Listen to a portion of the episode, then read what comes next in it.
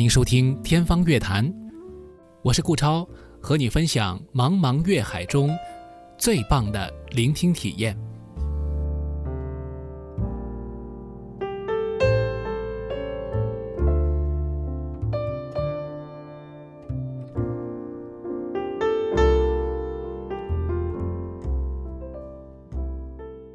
本节目与魔都电台 Radio Blog 联合制作，《天方乐坛》，我是顾超。这是兔年的第一期节目。首先呢，恭祝大家新春快乐，也希望音乐能够陪伴各位走过这新的一年，让你的这一年过得更加精彩。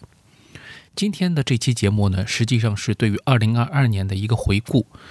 那这期节目的一个由头，或者说为什么是最终在这个时间段做呢？是因为前段时间有朋友在我们的听友群当中特别提到，希望我能够在节目当中讲讲顾嘉辉。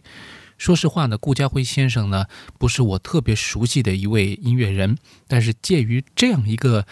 契机，那我想到呢，可以把二零二二年离我们而去的一些歌坛的一些重要人物做一些盘点。这期节目呢，没有古典音乐，也没有爵士音乐，几乎呢都是流行音乐，或者说呢是通俗音乐。但是在这个当中呢，我想也有不少的已经被我们看成是经典的一些歌曲和他们的创作者、演唱者，呃，会在我们这一期节目当中出现。听友点播的这个顾家辉啊，呃，我会把顾先生的这个作品和他的一些，呃，我对他的看法，会放到最后来和大家分享。那首先呢，就要从春节说起了。刚刚过去的春节，大家印象深刻的是哪些事情呢？是终于可以出门大吃大喝，不用太忌讳戴不戴口罩这件事情啊？还是呃，大家看了一些什么样的好的电影？我想很多朋友圈的人都在讲看不看电影啊，放不放烟花呀等等啊。还有一个春节在中国必有的一个节目就是春晚，不管你看不看。春晚就在那里。从一九八三年开始算起的话，央视春晚到今年，啊，也正好是一个整年的一个周年纪念了。我呢是没有看，呃，坦白的说，但是呢，呃，不知道，或者说也很好奇，央视有没有对这个四十年来的春晚做一个比较综合的这样的一个盘点。其实，在历史上呢，春晚留下了很多瞬间。在我还没有记事的时候，或者我还没有出生的时候，春晚就有非常多的精彩节目了。包括在春晚前，其实我就关注到一条资讯，就是歌唱家李谷一，他这一次呢是因病无法参加春晚的现场。但是呢，作为传统节目当中最经典并且保留时间最长的，还是歌曲节目这一首。呃，可以说大家都很熟悉的《难忘今宵》，从一九八四年春晚亮相以来呢，是一直流传到了今天。难忘今宵，难忘今宵，不论天涯与海角，神州万里同怀抱，共祝愿。祖国好。告别今宵，告别今宵，不论新友与故交，明年春来再相邀。青山在，人未老。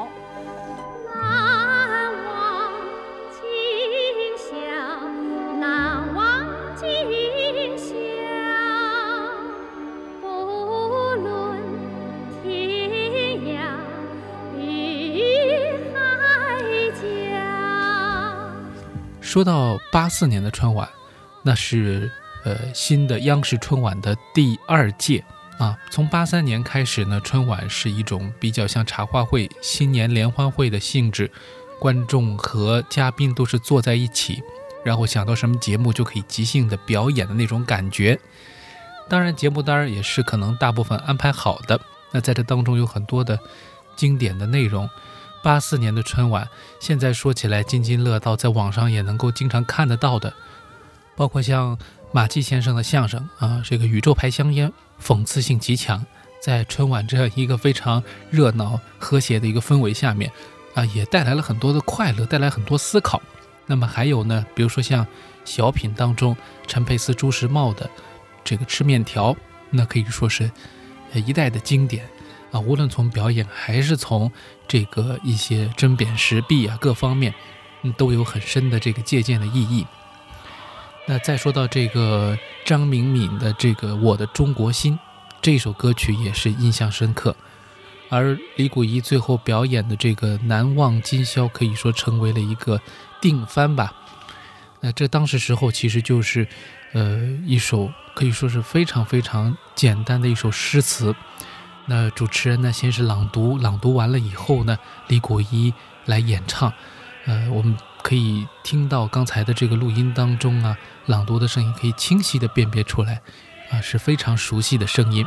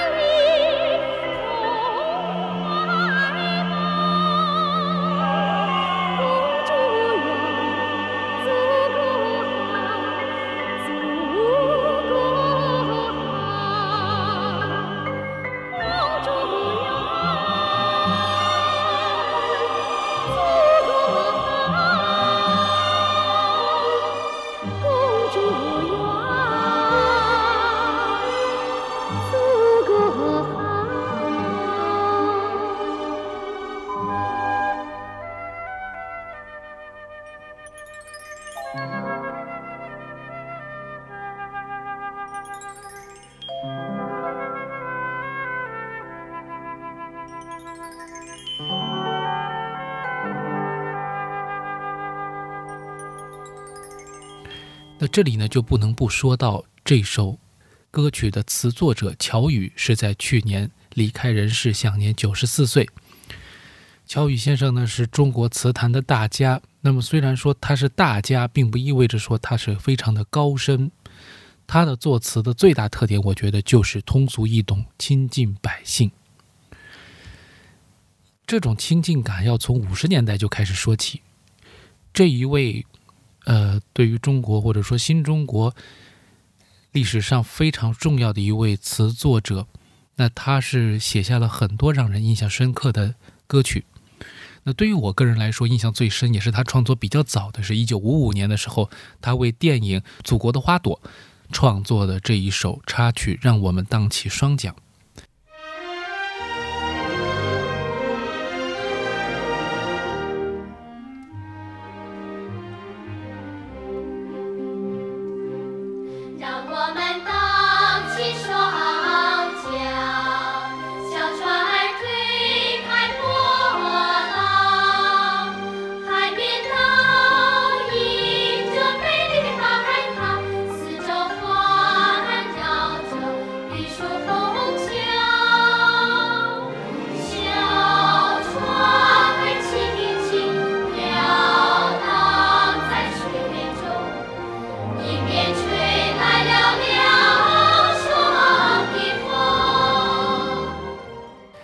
说到这个电影呢，我还真是看过，呃，忘了是什么样的一个契机看了，但是印象非常深刻的是，本来以为《祖国的花朵》如此明媚啊，如此阳光的一个片子，又是在呃新中国建国初期，那非常的呃百废待兴啊，大家都很充满希望的这样一个时刻，应该是很积极的一个片子，但是。你要想到一个电影，它要那么长的一个时间去交代一个故事，如果完全都是非常积极的内容，它也没办法推进，它没有矛盾。啊，原来在这部电影当中，其实也有很多小朋友之间的矛盾，啊，可以说是刻画的非常的细致入微的。啊，这个后进生和啊优等生之间的这种差距啊，啊学校课业和呃这个课余生活之间的这种矛盾啊等等。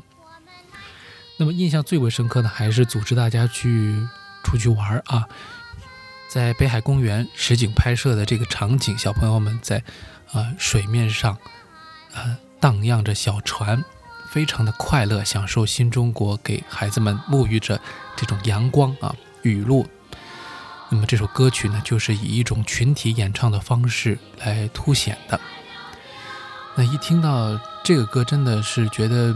生活就是如此美好，以至于我后来到北京去旅行啊，或者是去工作的时候，有空闲，我可能还是会想起来去市中心的话，就去北海公园转一转，门票也很便宜，嗯，去逛一逛，看一看白塔，然后呢，呃，船呢也不一定会去坐啊，因为如果是一个人的话，没有这个心情啊，没有这个情调啊，但是呢，还是很愿意去，呃，在这个。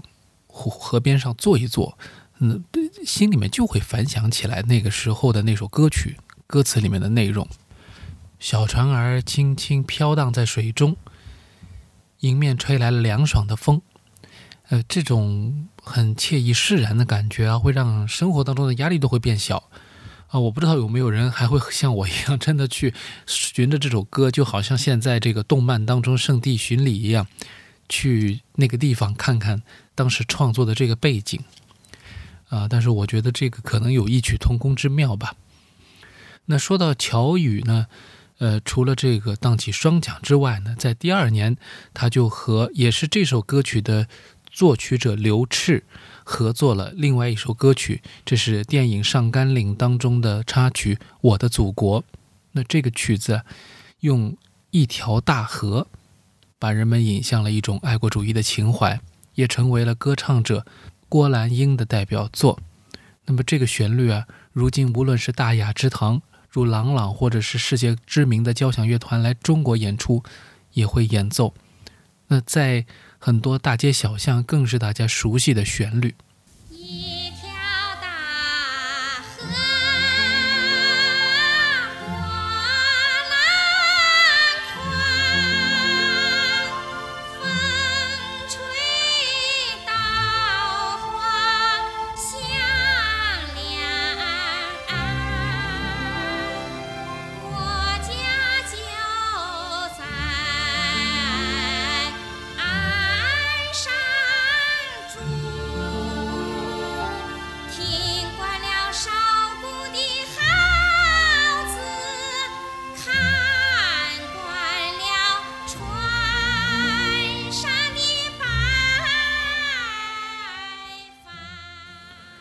其实我的感觉，这就是乔羽创作的一个魅力，因为据说当时这个《我的祖国》这个歌曲写作的时候啊，上甘岭的导演其实当时跟乔羽说，希望他写的时候呢，呃，能够有这样的一个传世啊，给到他很多的创作自由。乔羽当时呢就想写一个与众不同的这个歌曲，所以一开头就是一条大河，波浪宽。那么就有人问他说：“你为什么不用什么啊长江万里啊啊滚滚江水啊等等？”乔羽就说：“这样的话可能会拉开和人民百姓之间的距离，所以这首歌曲就一定要写的很亲切。每个人的家乡都有自己的母亲河，所以这条河就可以代表爱国的情怀。那这个歌曲，事实证明。”确实，用非常朴素的情绪走进了人们的心里。那个时代，乔羽先生这样的词作者，其实他们是在实践当中去和人民打交道，和普通的老百姓去接触，这才能够写出非常优秀的作品。而这些作品当中，呃，你说它有多么的高深没有？多么的隐晦，或者有什么内涵，有很深刻，或者说非常非常让人难懂，需要去费心猜，或者说是需要你有非常强的文化底蕴才能够去理解的东西。恰恰相反，他用一种非常朴素无华的一种形式，可以让更多的人走进歌曲的世界。那我就想到还有个故事，就是说到这个说《聊斋》这一首歌曲，可能很多人都不知道。但是我呢，呃，以前因为听李娜唱过这首曲子，虽然这首歌啊是彭丽媛彭妈妈的歌曲，但是李娜曾经也翻唱非常非常成功。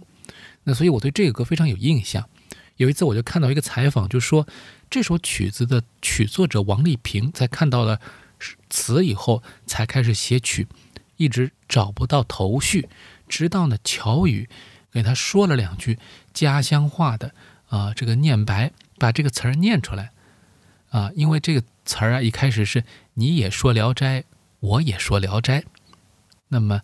乔宇先生念起来是你也说《聊斋》，我也说《聊斋》，那王丽萍说有了呀，这旋律不就来了吗？你也说《聊斋》，我也说《聊斋》。喜怒哀乐一起，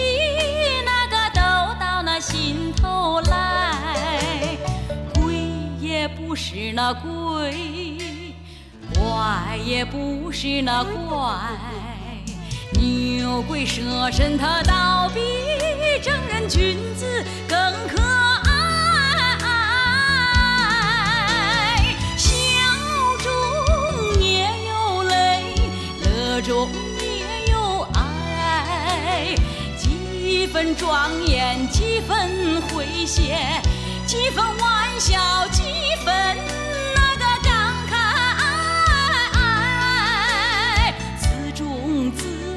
哎，谁能解得开？谁能解得开？谁能解得开？一个优秀的词曲作者也好，音乐家也好，或者说任何的一种文化的形式，其实都是时代的镜子，他们都能反映出时代的特征。那乔宇在改革开放以后创作的一些歌曲，也反映出了新时代的一些风貌。尽管那个时候他年纪已经不小了。那么在他的歌曲当中，有一首非常特别的，也是为人津津乐道的，就是他和古建芬合作的《思念》。《思念》这首歌曲呢，据说是花了非常长的时间才终于定稿。那说是二十年，其实我觉得稍微有些夸张，并不是说他二十年就在钻研这一首歌的歌词，而是他沉淀了二十年之后，从最早有这个想法，到最后能够定稿。那么这一个用很写意的蝴蝶的意象啊，一只蝴蝶飞进我的窗口。来表明这个恋人之间的这种非常含蓄的、无法直接言说的期待之情。那么这个呢，呃，确实是很美妙的。我觉得在这首歌曲当中，乔羽先生的这个词儿，包括古建芬的曲，是呃，在之前的这种我们说亲近百姓的基础上，又多了一份内涵和写意。这个歌曲就写得非常的有境界了。尽管必须要说啊，在记录上，呃，范玲玲是这首歌曲的首唱者，但是呢，在一九八八年的春晚上，毛阿敏演唱的这个版本，以及他后来的录音，成为了这位歌手的代表作，也是八九十年代的时候，呃，中国流行歌坛当中一股非常新生的，让当时很多人眼前一亮，却也花费了一些精神和心力。才能够让这只美丽的蝴蝶走到大众心当中去的，这么一首代表作。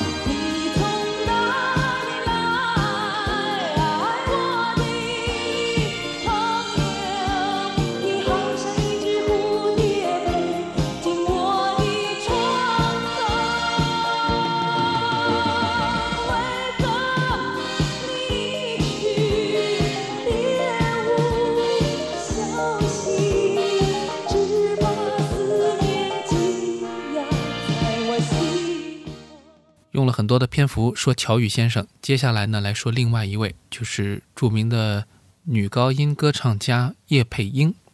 去年呢，她也是去世，享年是八十六岁。那叶佩英呢，是一位海归的华人，她出生在海外马来西亚，但是呢，最后呢是在呃很年轻的时候，十几岁的时候就回到了中国。在改革开放以后啊，我们的这个政策有很多的这个需求，要呼吁海外的华人也好，还是优秀的，呃，中国的这些身在海外的这些知识分子回国，能够为祖国的建设、改革开放助力的，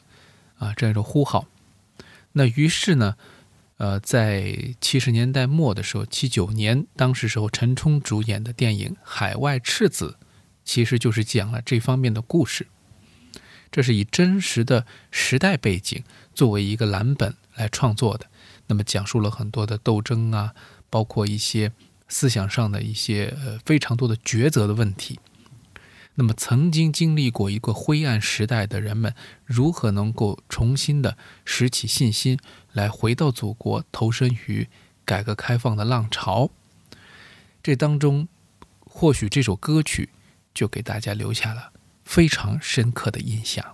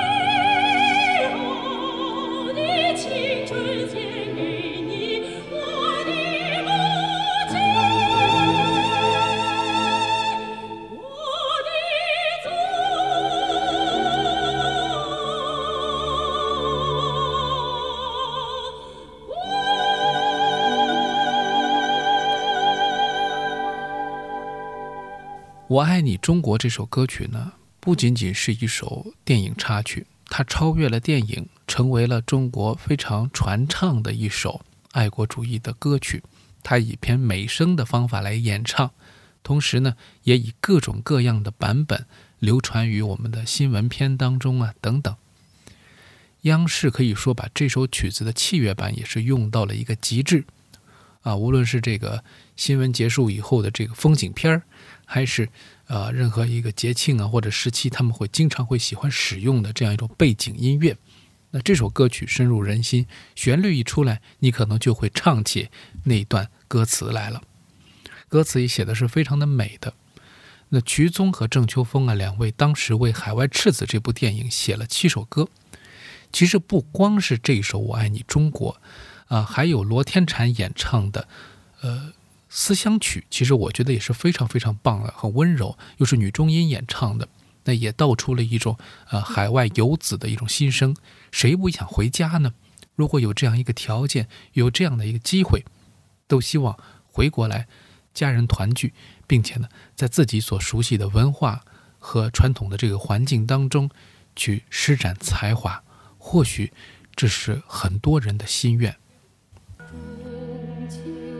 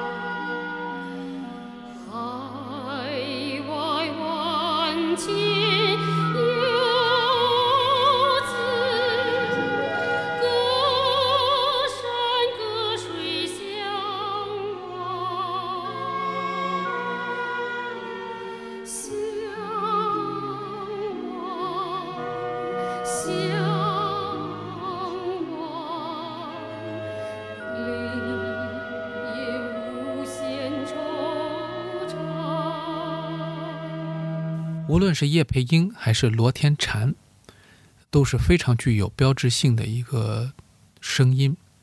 那么，在叶佩英之后呢，我想为大家来提到的这一位就是李光羲先生，他是九十二岁高龄，在去年去世的一位非常了不起的抒情男高音的歌唱家。他呢，对于我的影响就非常大，从小我就听着他的歌长大。因为家庭环境当中经常会听到他的《北京颂歌》呀，《周总理您在哪里》呀等等。那么当然，最有代表性的肯定是《祝酒歌》这首歌曲。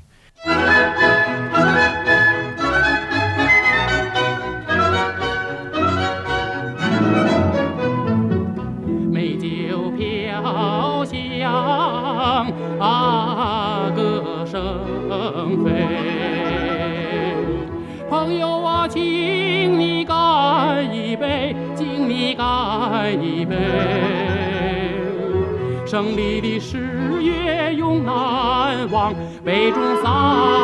满幸福泪。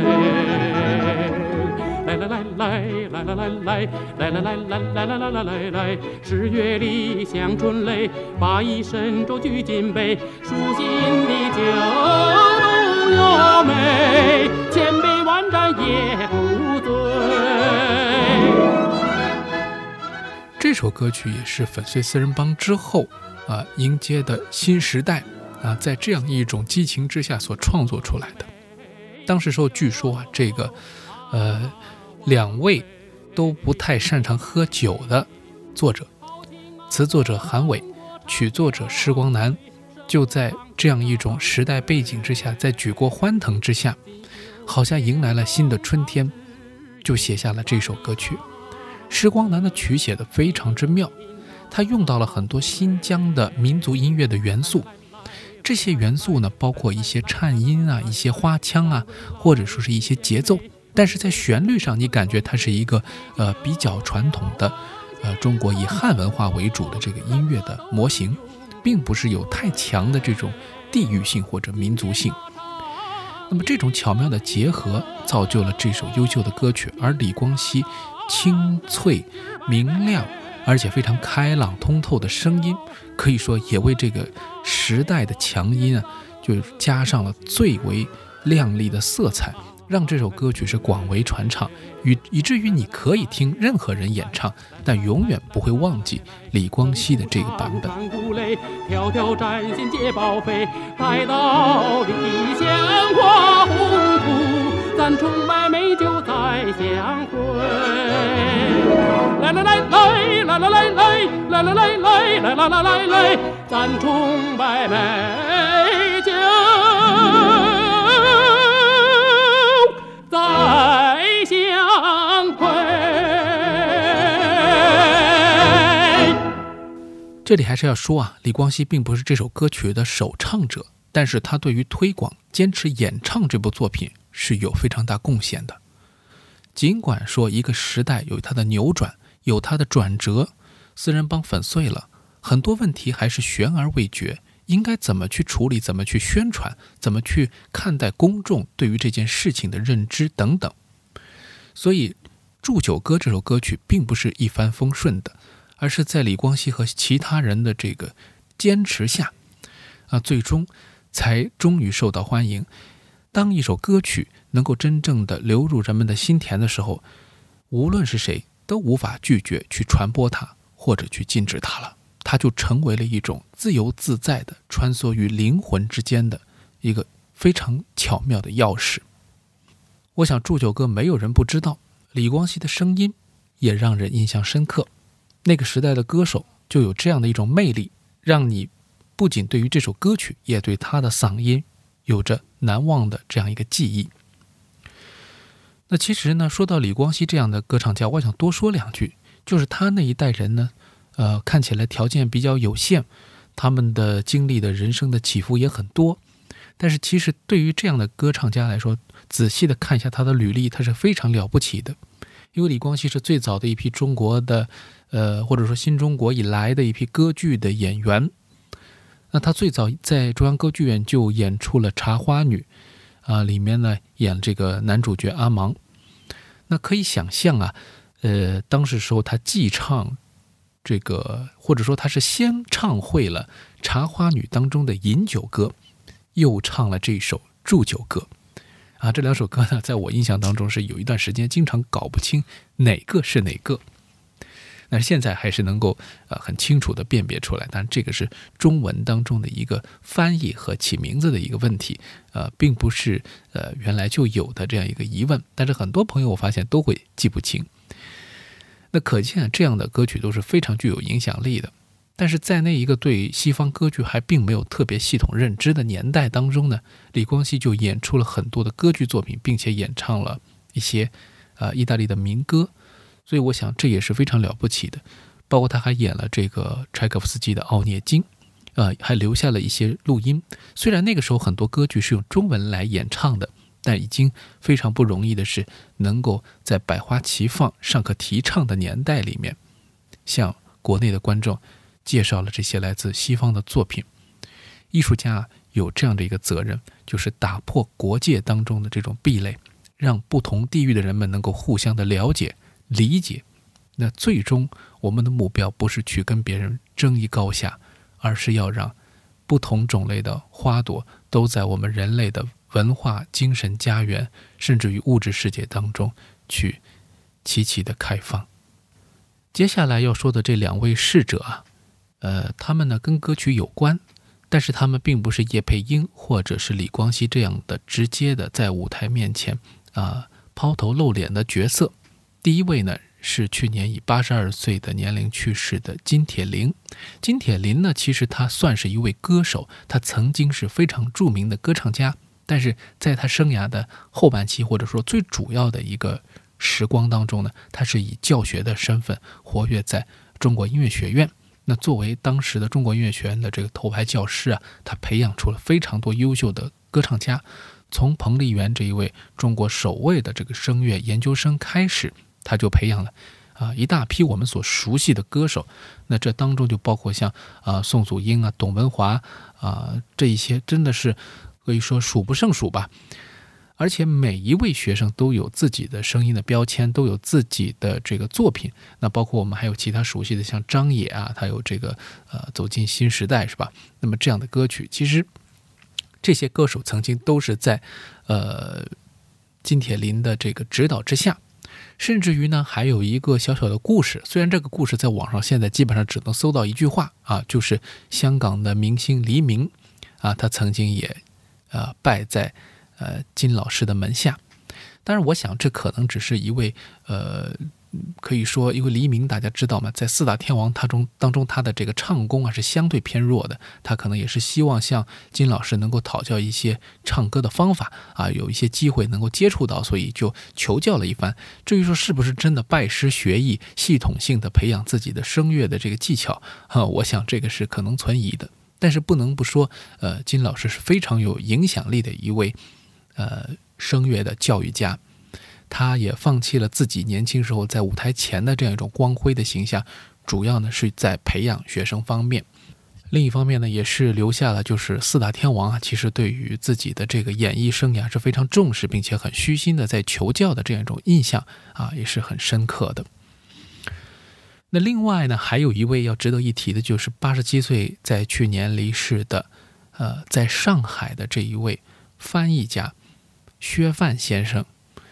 那薛范先生其实他是非常重要的一位呃歌曲的翻译者，他一生当中翻译了呃数千首的这个外国歌曲，介绍到中国来。呃，尽管呢，我们现在说很多的歌曲的译配工作啊。是非常的广泛而容易的，甚至于不需要去逐字逐句的对上。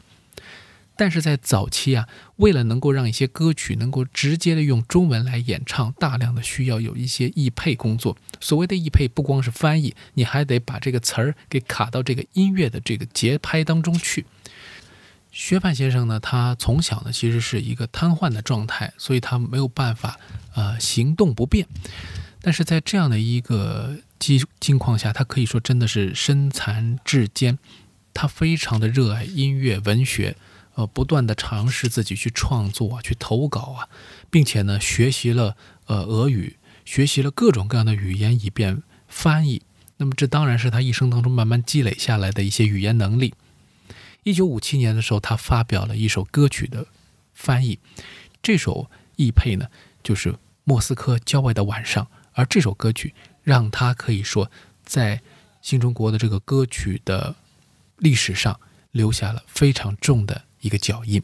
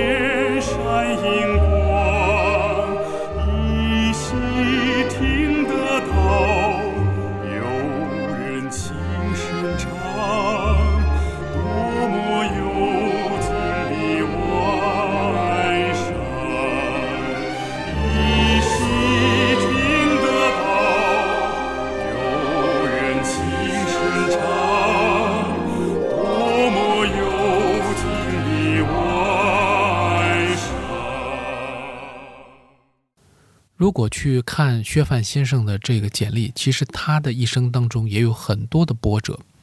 即便中苏啊曾经是非常友好的兄弟国家，但是呢，在一段时间当中也出现了交恶的情况。那就是在这样的一个历史环境下，薛范先生被迫呢就无法进行俄语的翻译工作。他甚至于呢就为了这样的事情就去呃从事其他的国家的语言的翻译。学习了很多的不同的语言的语种，并且一生当中都在一个所谓的失业的状况下，也就是没有工作单位、没有固定收入的情况下，坚持歌曲的翻译，并且呢，建立了自己的一套翻译的方法论，一套这个翻译理论。而这套翻译理论也是呃很珍贵的一个经验。那同时呢，他也。啊，在冥冥当中就变成了一位中外文化交流的使者，因为有这些歌曲，正如我前面所讲的，呃，串起了很多国家人民之间的友谊，让更多的人去了解彼此的文化。除了原唱歌曲之外呢，其实呃，改革开放以后啊，也有很多的歌手演唱不同的国家和地区的歌曲，也为这方面做出了很多贡献。今年的一月份啊，一月十三号，呃，也是一位著名的歌唱家谢丽斯，他去世了，那享年是七十四岁。他和王杰时呢，在八十年代时候啊，用现在这个父母辈的话说，就是你们你们想象不到他们当时时候有多火，唱片卖的有多好，广播当中用他们的歌曲有多少。啊，这两位二重唱呢，可以说是八十年代非常具有代表性的组合。他们以一种非常清新的、呃自然的、接近于民族和通俗唱法之间的一种唱法。当然，这个是现在的看法啊。如果说是当时的话，那他们就是一个非常通俗的一个唱法，呃，来演唱一些歌曲。那么这些歌曲当中，包括他们的原创歌曲，但更重要的是一部分翻唱歌曲。他把海峡对岸来自台湾的校园民谣，也就是台湾地区自己所说的这个民歌，啊，就给他传唱到了这个内地的观众当中去。那么这个当中包括一些歌曲，我们很熟悉的，像《外婆的澎湖湾》，啊，或者说是《让我们看云去》，啊，这一些歌曲，呃，其实这些歌曲最早能够让我们听到，很大程度上是依赖于啊王杰是谢丽斯的这个翻唱。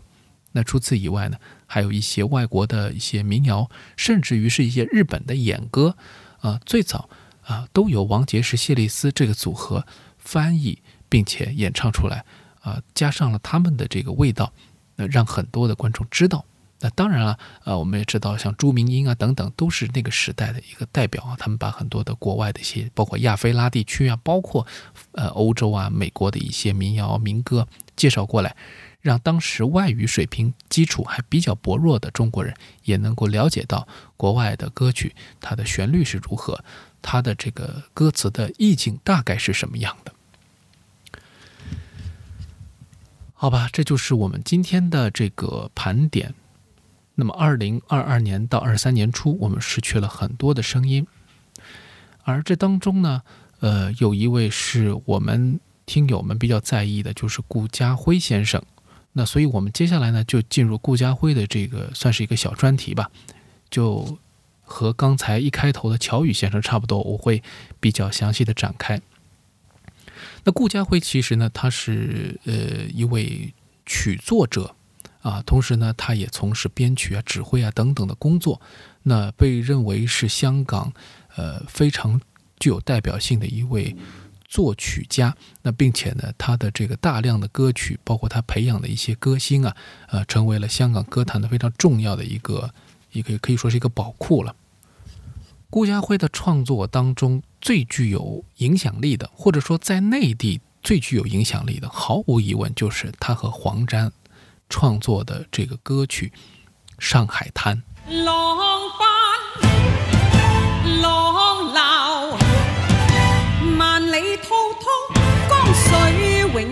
永不休，淘尽了世间事，混作滔。滔一片潮流，是喜是愁，浪里分不清欢笑悲忧，成功失败，浪里看不出有未有，爱你恨你，问君知否？似大风一发不收，转千弯，转千滩，亦未平复，始终争斗。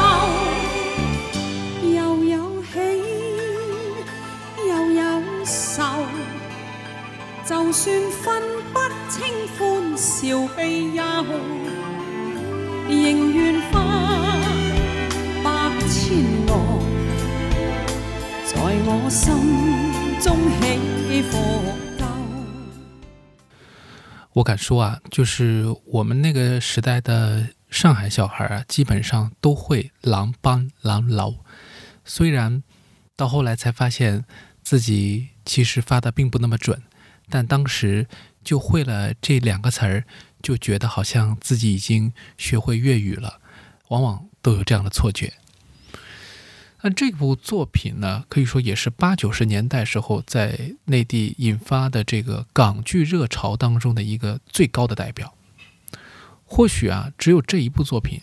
能够呃超越我们看过的所有，无论你的情节如此的如何的精彩，或者如何跌宕，或者是古装，或者是现代等等，啊，成为一个，因为本身它讲的故事又是跟上海有关，而香港和上海之间又有着千丝万缕的关系。那所以这部作品确实是意义非凡的。那么在上海滩这个当中，这首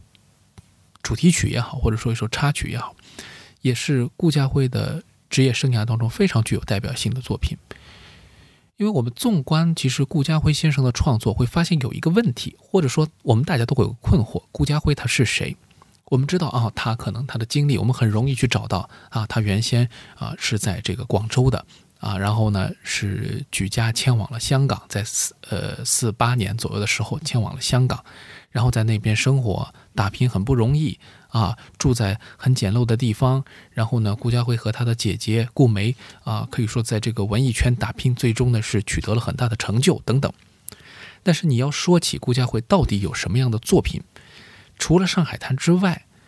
我们还能想到什么？或许能想到那么一两首歌，但是感觉和我们传统想象当中，比如说我们说到乔羽先生，我们刚刚前面一说到，就马上就想到他有很多很多的歌曲，大家都很熟悉。为什么顾家辉大概他只有几首歌曲我们数得过来，是非常非常熟悉的？绝大部分我们至少从播客的听友群来说，年龄层次比较的轻，大家没有办法反映出很多来。如果你是生活在粤语地区的，那你可能会非常熟悉，甚至于我们这节目到这儿都不用听了啊。但是大部分的不会说粤语的朋友来说，这些歌曲好像不是很熟悉。比如关正杰的这个《万水千山纵横》，这个电视剧在内地是播过的，但是呢，上了年纪的朋友，或者说稍微要中年一些的朋友，可能才会有印象。我是没有机会看到的，啊，很多朋友都是没有这个，不是这个年龄层。那对这歌曲本身的印象也就仅限于可能啊，这是一种港范儿啊。我们知道当时八十年代初的时候，可能是这样一个味道而已啊。这是一个非常有特点的一个地方。那么相对来说，其实我们对于顾嘉辉的作品当中最为熟悉的旋律，和他的时代性有关，和很多的原因有关。我们先来听一听这首我们或许是除了《上海滩》之外最熟悉的作品，《万水千山总是情》。莫说青山多障碍，风也急，风也劲。白云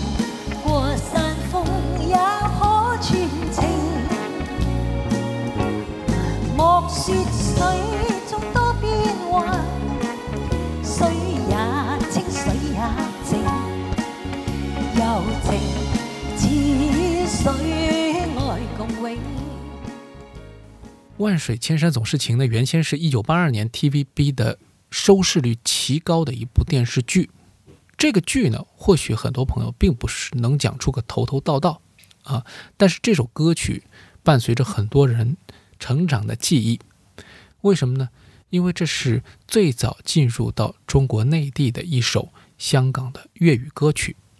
而当时呢，为了进入这个中国的内地啊，呃，也让当时香港的有另外一位歌手啊，因为这个粤语版呢是由这个呃汪明荃演唱的，汪明荃也是这个电视剧的女主角。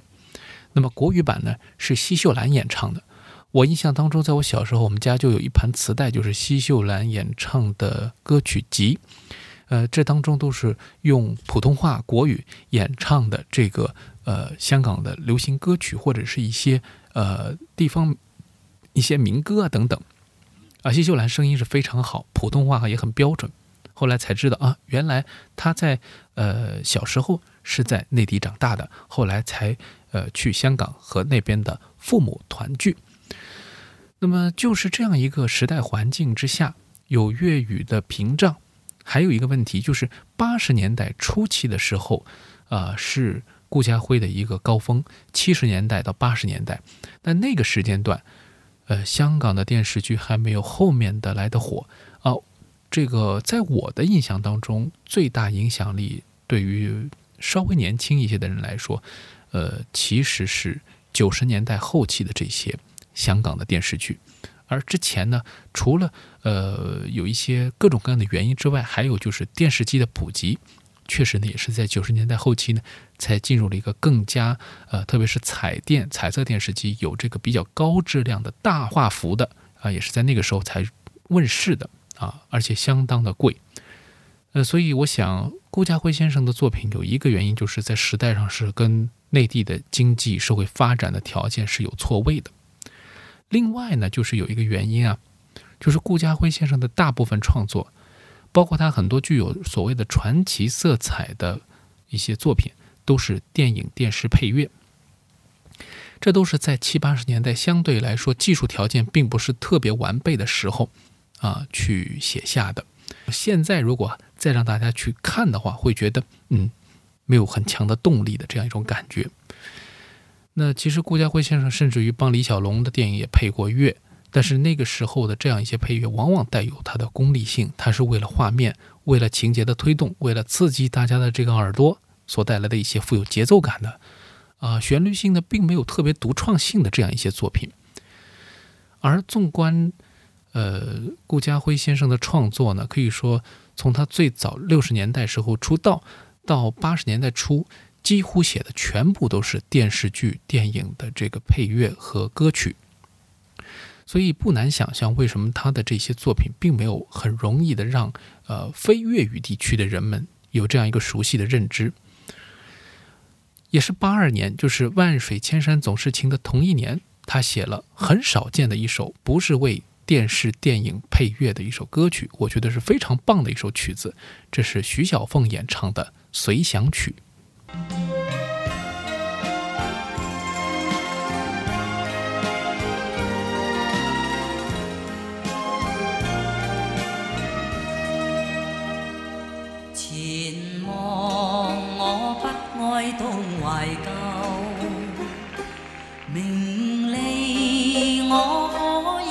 放手，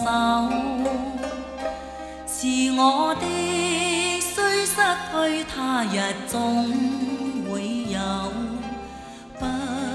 温泉另寻求，难辨你的爱真与否。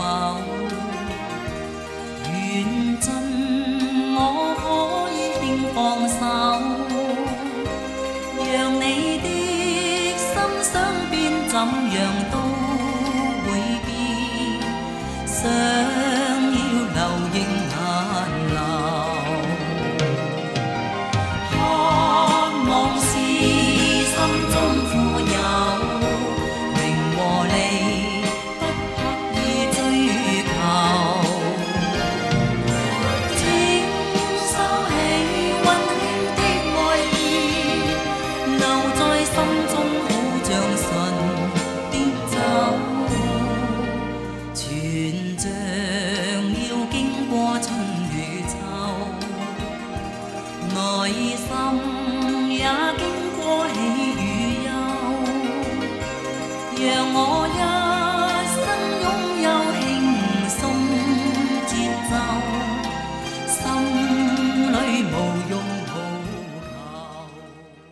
首随想曲啊，有着一种豁达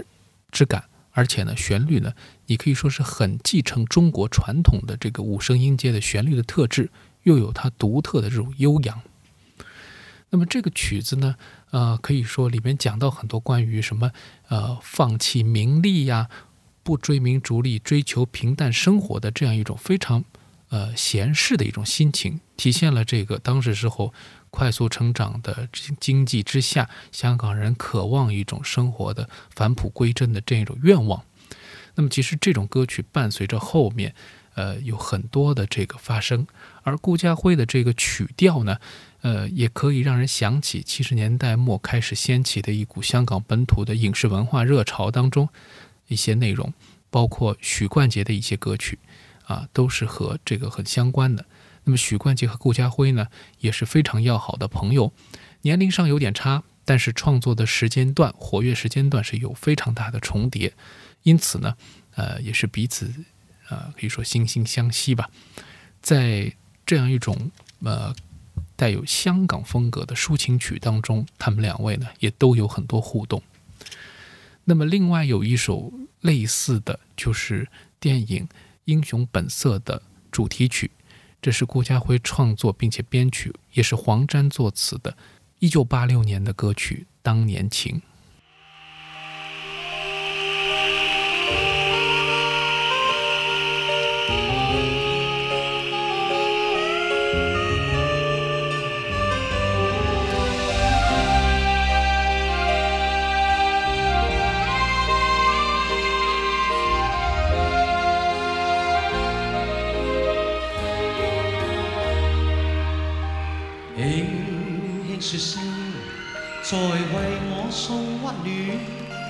你為我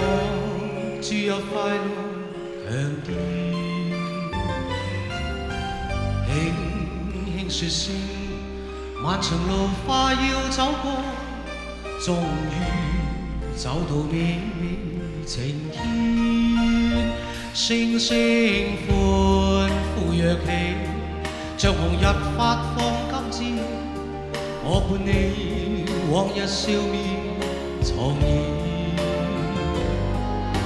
輕輕叫声，共抬望眼看高空，终于青天优美为你。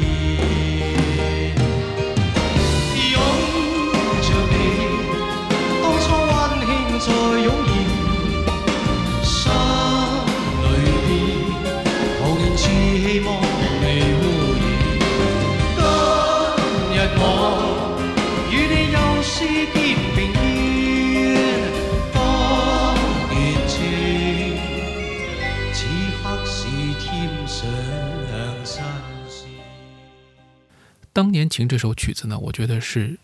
呃比较少有的，或者说能够和电影本身并驾齐驱的这样一种旋律。因为这一份旋律，这首曲子可以单独被留下来，并且就像我们前面讲的《我爱你中国》那样，它是成为了器乐曲，贯穿在电影当中，让人们难以忘怀。而且那种愁绪，那种呃，在英雄式的这种情节背景之下，还有一份柔情在里面，呃，让人会难以排遣这种很悲剧性的这种色彩、这种情怀。我们看七十年代到八十年代的这一批呃香港流行音乐的音乐人，他们的创作，不难发现，绝大部分的歌曲一旦入世，就会变得非常的呃功利性或者说实用性。但是，一旦出世，进入了一个、呃、茫然无所思，或者说是一种呃很超脱的这样一种境界以后呢，歌曲的格局、旋律的格局都会不一样。这里面最具有代表性的就是七十年代时候的电视剧《狮子山下》的主题曲，同名歌曲《狮子山下》也是呃由顾嘉辉来作词曲编曲，由黄沾填词的。罗文演唱这个版本当然非常的经典。今天呢，我是听到了一个非常棒的一个翻唱的版本，所以呢，给大家小小的来分享一段，来体验一下香港人的一种永不言败的精神，这种精神力量，呃，我觉得能够给到所有人一种鼓励。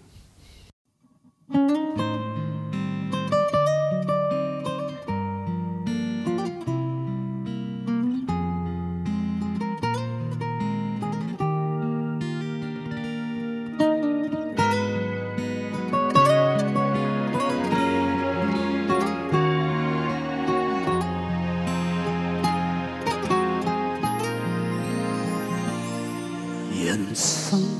中有歡喜，難免亦常有淚。我哋大家在獅子山下相遇上，總算是歡笑多於唏噓。人生不免崎嶇。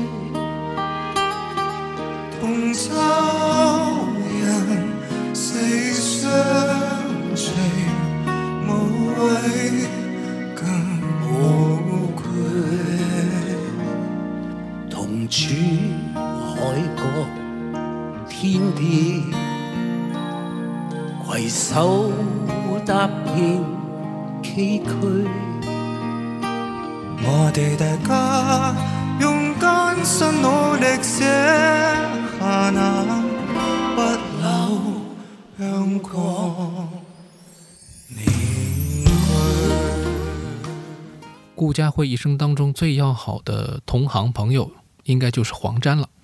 他和黄沾的合作是非常的亲密。那么这个当中呢，包括我们前面讲的《上海滩》，包括《狮子山下》，包括呃这个《当年情》，其实还有呃很多的细节，包括黄沾去世以后，顾嘉辉特地从他定居的应该是加拿大吧，回到香港来拜祭他，还给他写了一首歌曲。那么这些都说明了他们两个人的这种情谊。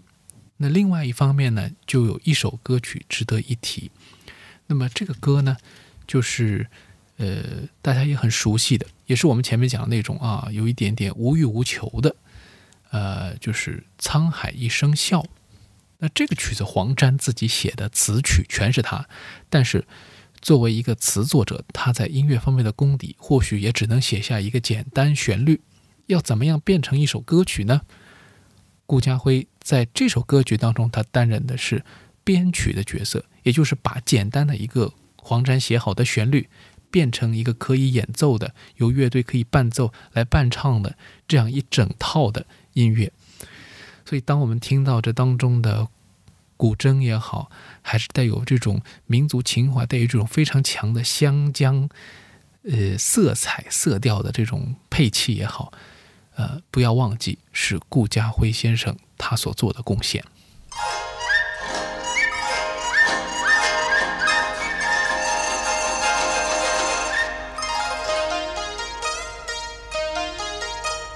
沧海一声笑，滔滔兩岸潮。浮沉隨浪，此機今朝。苍天笑，纷纷世上潮。谁负谁胜出天知晓？江山笑，烟雨遥。淘浪淘尽红尘俗世几多嬌？清風笑，景野寂寥。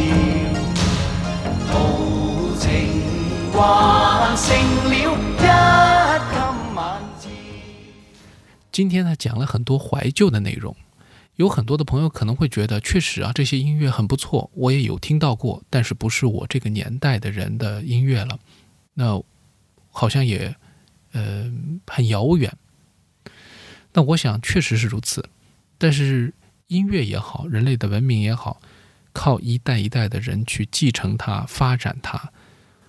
靠我们每一代人走出自己的路，但是也要依靠前人的这样一个积淀，我们才能够走得更好。所以，我们不能忘记之前的人，我们也不能忘记那些过去的音乐，他们其实是一个时代的倒影，或者说是一个时代的一个影子。这些影子当中的一片一片的碎片都掉落了，我们依然可以通过这些背影去体会那个年代当中，呃，很了不起的这些珍贵的记忆，这是非常幸运的一件事情。顾嘉辉曾经呢，在很多场合当中都表达过对于邵逸夫先生和他的妻子非常大的感恩之情，因为正是在呃邵逸夫啊，以及他的妻子呃方逸华。那方逸华呢，其实他以前也是一位歌手，在他们夫妻的资助之下呢，在六十年代初的时候，刚刚开始踏入业界的顾家辉就有机会去美国进修。当时呢，他去了波士顿有名的流行音乐的殿堂伯克利音乐学院去学习乐理啊等等。那么可以说积累了大量的经验。他去看戏，去听别人的作品，去学习专门的这种作曲的知识，才能够让他日后发挥出很具有香港特色的、中国特色的这种创作的啊模式。那我觉得这就是一种非常珍贵的感恩之情吧。而这种感激呢，并不一定说是因为邵逸夫或者方逸华他们比顾家辉更懂音乐，呃，往往是一种机缘，一种。呃，不在你的道路上，却给你非常大的呃提点的这样一些人物。呃，有一个作品很特别，就是呃爵士乐的钢琴家上原广美。那么他曾经呢有一首作品叫做《功夫世界冠军》。那么这个曲子呢，呃，我想可能跟李小龙也有一点关系，但他自己呢是说是献给顾家辉的。呃，为什么呢？因为他说这是要献给他作为一个很了不起的一个前辈啊，所以要把这首曲子啊创作了，呃，献给他。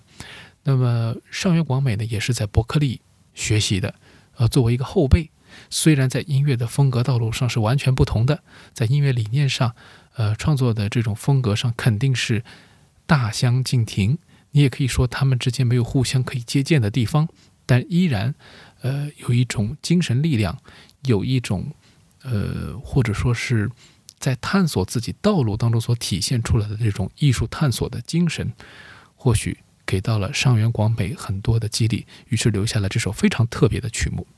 今天节目最后将会听到的这一首，呃，来自上原广美的《功夫世界冠军》，就以这首曲子来告别去年的一年，我们一起展望美好的。今年，不要丢失掉你生命当中所有的值得珍惜的东西。再见。